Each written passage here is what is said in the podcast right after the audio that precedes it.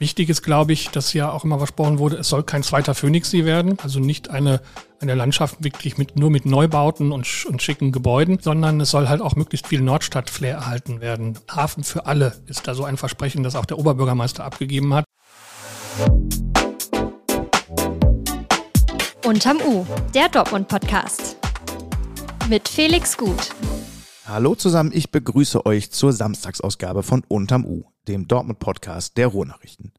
Wir möchten euch dabei helfen, dass ihr mitreden könnt über die wichtigsten Themen in Dortmund. Ich wünsche gute Unterhaltung mit der heutigen Folge. Mein Name ist Felix Gut. Das Thema des Tages. Dortmund ist eine Hafenstadt, auch wenn das Meer weit entfernt ist.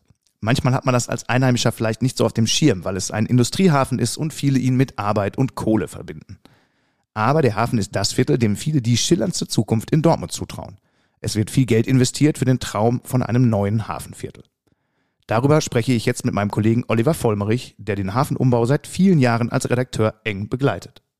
Oliver, lass uns doch bei dem komplexen Thema mal sanft anfangen. Äh, heute ist ja der Hafenspaziergang, da können alle Dortmunder selbst entdecken, was der Hafen so zu bieten hat. Wirst du selbst dort sein? Ich werde selbst dort sein, auch als Berichterstatter übrigens. Und ähm, ja, es ist schon ein ähm, ganz interessantes Programm und man kann sich halt anschauen, was sich so getan hat. Vor genau einem Jahr beim Hafenspaziergang wurde ja diese neue Hafenpromenade eröffnet. Und ähm, seitdem hat sich an der Speicherstraße, die ja so ein bisschen im Mittelpunkt steht, schon wieder eine Menge getan. Das kann man sich dann ansehen. Und vor allen Dingen ähm, sollte man auch einen Blick drüber hinaus werfen. Das ganze Quartier ist ja mit einbezogen. Es ist ja ein Quartiersfest. Also das reicht von der Pauluskirche an der Schützenstraße bis zum Depot an der Immermannstraße. Und sonst, wie gesagt, die Highlights im Hafen. Zum Beispiel die Pontonbrücke, die dann zwischen Drehbrückenstraße und Speicherstraße vom THW aufgebaut wird. Das ist natürlich immer so eine Besonderheit, einmal übers Wasser zu gehen. Und ähm, es gibt verschiedene Bühnen, also es ist schon ein großes Programm. Macht man auch nicht so oft. Ist ja immer so der Zeitpunkt, wo der Hafen sich dann auch zeigt für die Leute. Du begleitest das Gebiet ja schon etwas länger als Redakteur auch. Was ist denn für dich so das Besondere an diesem Viertel? Naja, das ist schon so dieser besondere Industriescharme. Also man kann ja auch jetzt schon zum Beispiel in der Gastronomie, sei es im Tide oder äh, im, am Umschlagplatz oder bei Herrn Walter da sitzen und äh, wenn dann so die Sonne untergeht über den Industriegebäuden im Hafen, das hat schon so seinen besonderen Charme. Also das soll natürlich möglichst auch erhalten bleiben. Die Gastronomie soll ja noch wachsen. Also das ist schon etwas Besonderes, dass es halt noch ein funktionierender Hafen ist und zugleich halt zumindest an der Nordostseite ist es ja dann an der Speicherstraße dann auch etwas ähm, entsteht, was für die Menschen nutzbar ist. Dass äh, da viel möglich ist, das sehen ja viele Menschen in der Stadt so, viele, die sich mit, mit Städtebauplanung auch befassen. Vieles ist schon fertig, hast du gerade gesagt, äh, anderes äh, noch in der Warteschleife. Ähm, lass uns da mal ein bisschen sortieren. Mal angenommen, ich fahre mit der U47 in Richtung Hafen und steige dann an der Haltestelle Hafen aus, ähm, bewege mich Richtung Wasser. Was sehe ich da als erstes, was neu ist? Als erstes ein Gebäude, das Leuchtturm genannt wird, ein Neubau, der direkt da an der Hafenbrücke entstanden ist. Das ist jetzt der Sitz des Fraunhofer Instituts für Software und Systemtechnik. Also, wenn man so will, eine Keimzelle für das, was ja da als Digitalquartier geplant ist. Ist ein Bürogebäude, das jetzt nicht für die Öffentlichkeit gedacht ist, aber die stellen sich natürlich auch beim Hafenspaziergang vor. Dann natürlich ein besonders äh, schönes Projekt, was noch äh, im Wachsen begriffen ist. Ähm, da sind wir dann ganz unbescheiden und sagen, das ist auch sehr wichtig, nämlich der Lensing Mediaport im Moment noch eine Baustelle. Im vergangenen Jahr konnte man ja zumindest in dem ausgeräumten Rohbau dann mal hineinschauen. Das ist diesmal nicht möglich, weil es halt wirklich ähm, sehr stark beansprucht ist durch Bauleute. Aber es gibt trotzdem kleine Aktionen, ein Spielmobil, was vor der Tür aufgebaut wird und die Pläne werden vorgestellt. Ja, wenn man dann weitergeht, ist halt so die Mischung aus Gebäuden, die teilweise schon umgebaut oder neu gebaut sind und halt alten Speichergebäuden, die noch darauf warten, umgebaut zu werden. Da gibt es ja große Pläne etwa für eine Markthalle oder ein Hafenforum mit Gründerzentrum. Das sind alles noch Zukunftspläne, die man sich anschauen kann, aber ein bisschen was ist auch schon fertig. Welche sind da besonders groß oder besonders bemerkenswert? Dieses Hafenforum neben dem Lensing Mediaport, ähm, das soll ein Gründerzentrum werden und auch ein, ein, Domizil für Firmen und für Gastronomie. Da gibt es größere Pläne und äh, gegenüber ähm, eine Markthalle. Das wird allerdings noch einige Zeit dauern, denn es sind ja noch äh, Nutzer in diesen Gebäuden drin. Und die haben teilweise noch längerfristige Mietverträge. Das ist also noch Zukunftsmusik. Aber auch das kann sich natürlich dann äh, in der Vorschau auch ganz nett ansehen. Du sprichst es gerade an. Es gibt noch Nutzerinnen und Nutzer in den Gebäuden. Ähm, was wird denn mit diesen Dingen passieren? Die sollen zum Teil erhalten bleiben, also Speicher 100 zum Beispiel. Da sind ja auch viele Initiativen, viele Künstler aus der Nordstadt drin. Das soll wohl erhalten bleiben, auch in den Plänen, die jetzt da aktuell verfolgt werden. Genauso wie Herr Walter. Der Umschlagplatz, das ist allerdings immer deutlich gemacht worden, das ist nur eine temporäre Nutzung, denn der ist ja auf einem Platz, der mal für Bürobauten vorgesehen ist. Also da wird man dann sehen, ob die dann nochmal auf dem Gelände umziehen können, da gibt es ja die Idee mit der Stahlhalle, das Gerüst, das da stehen geblieben ist, dass darunter dann auch Gastronomie stattfinden soll. Aber zumindest an dem Platz, wo der Umschlagplatz jetzt ist, wird er nicht dauerhaft bleiben können. Aber zumindest ein Teil der alten Nutzung soll erhalten bleiben. Mhm. Das heißt, da sind noch Gespräche zu führen, wie das dann genau geregelt wird und ab wann äh, da möglicherweise sich was verändert. Genau, ist letztlich natürlich auch eine Preisfrage. Wenn da neue Bürobauten entstehen, sind das natürlich auch denke ich, andere Mieten, als jetzt dafür diesen Platz aufgerufen wird. Aber man hat ganz bewusst äh, so einige Dinge gesetzt, die bleiben sollen, um auch so ein bisschen Nordstadt-Flair zu erhalten. Andere Städte wie Duisburg ähm, haben ja schon vor einigen Jahren ihre Häfen ähm, umgestaltet und zu Wohngebieten, zu attraktiven Ausflugszielen gemacht. Warum ist man in Dortmund da so spät drauf gekommen? Naja, man ist eigentlich auch schon früher drauf gekommen. Ähm, ein Vorbild ist ja zum Beispiel auch der Hafen in Münster, wo auch gerade diese Mischung aus, aus Firmen und Gastronomie doch eine große Rolle spielt. In Dortmund gab es auch schon Pläne. Wir erinnern uns an das Solendo, die Strandbar, die ja in diesem Speichergebäude mal bestanden hat. Das war sozusagen so eine erste Keimzelle und private Investoren sollten eigentlich dieses Gebäude dann auch ähm, übernehmen und umbauen.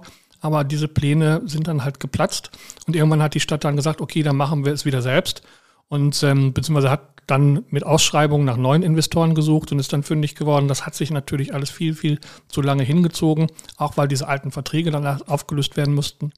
Und was die nördliche Speicherstraße angeht, da hat sich die Hafen AG auch lange Zeit schwer getan, von dem alten äh, Modus abzuweichen, die Flächen nur in Erbpacht zu vergeben.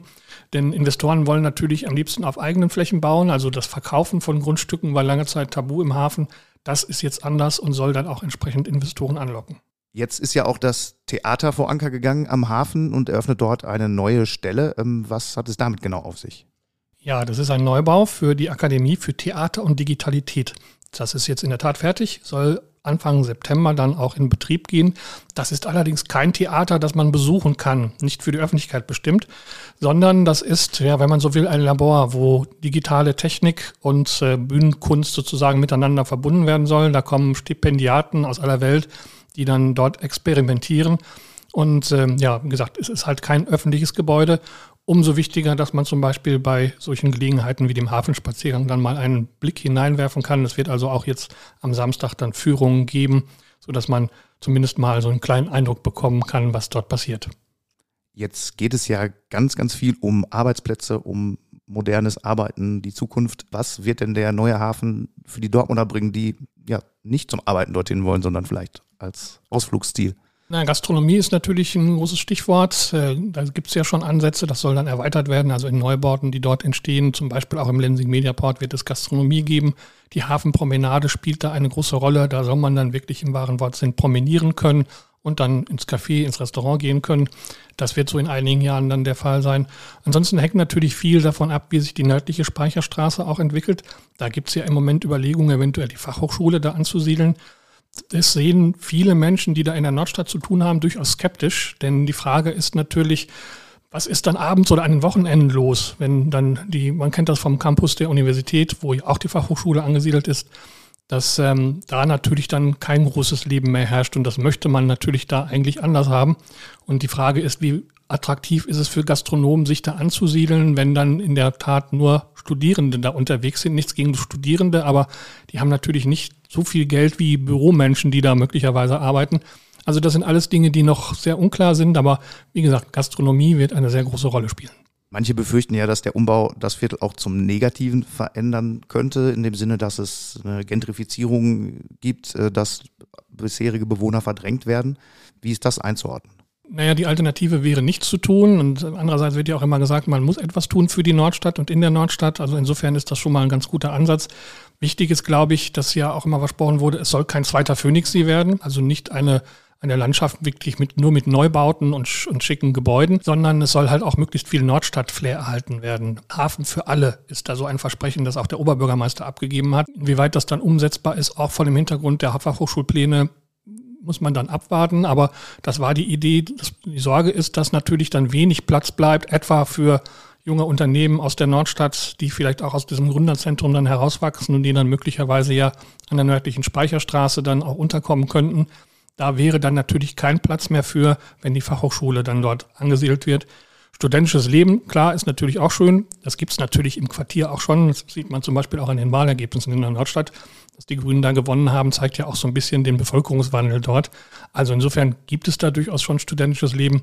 Das wird man also alles abwarten, inwieweit der Nordstadt-Flair dann wirklich da erhalten werden kann, unter welchen Vorzeichen auch immer. Was glaubst du denn, wann wird so der erste Zeitpunkt sein, an dem die Dortmunder über die Hafenpromenade laufen, alles drumherum ist fertig und die sagen, das ist jetzt eine richtig schöne Hafenstadt, durch die ich hier laufe? Also bis alles fertig ist, werden sicherlich gut zehn Jahre vergehen. Am Phoenix ist es ja auch relativ schnell gegangen. Ich denke, wenn man da einmal so ein bisschen die ähm, ersten Entwicklungen ablesen kann, es wird ja zum Beispiel jetzt ähm, im nächsten Frühjahr schon die Gastronomie im sogenannten Heimathafen eröffnen. Das ist ja so ein soziales Projekt an der Speicherstraße, wo ein altes Gebäude umgebaut wurde. Also da wird es zusätzliche Gastronomie dann auch geben. Und ähm, ja, dann wie gesagt, die Entwicklung der nördlichen Speicherstraße wird sicherlich einige Jahre dauern. Also ich denke, so in acht bis zehn Jahren wird sich das Bild da doch sehr gewandelt haben. Gut, bis dahin bleiben wir alle geduldig, freuen uns an dem, was da entsteht und diskutieren weiter über die Zukunft des Hafens. Und es wird noch viele Hafenspaziergänge bis dahin geben, sodass man die Entwicklung immer gut im Auge behalten kann. Update. Leuchten. Die digitale Kunsthalle Phoenix de Lumière eröffnet Ende September einen Pop-up-Store in der Tiergalerie. In einer kleinen Kabine bekommen Besucher dort einen Eindruck von der großen Show auf Phoenix West mit meterhohen Projektionen. Ab dem 30.09. startet eine neue Ausstellung zum Thema Kosmos in der ehemaligen Konzerthalle in Hörde. Verzögert. Dortmund muss noch etwas länger auf eine geplante Top-Gastronomie am Phoenixsee warten. Das Restaurant von Spitzenkoch Anthony Sapong sollte im August eröffnen. Sein bisheriges Restaurant in Meerbusch ist mit einem Michelin-Stern ausgezeichnet. Jetzt verschiebt sich der Termin in Dortmund laut einer Sprecherin. Die Eröffnung soll aber noch 2023 stattfinden.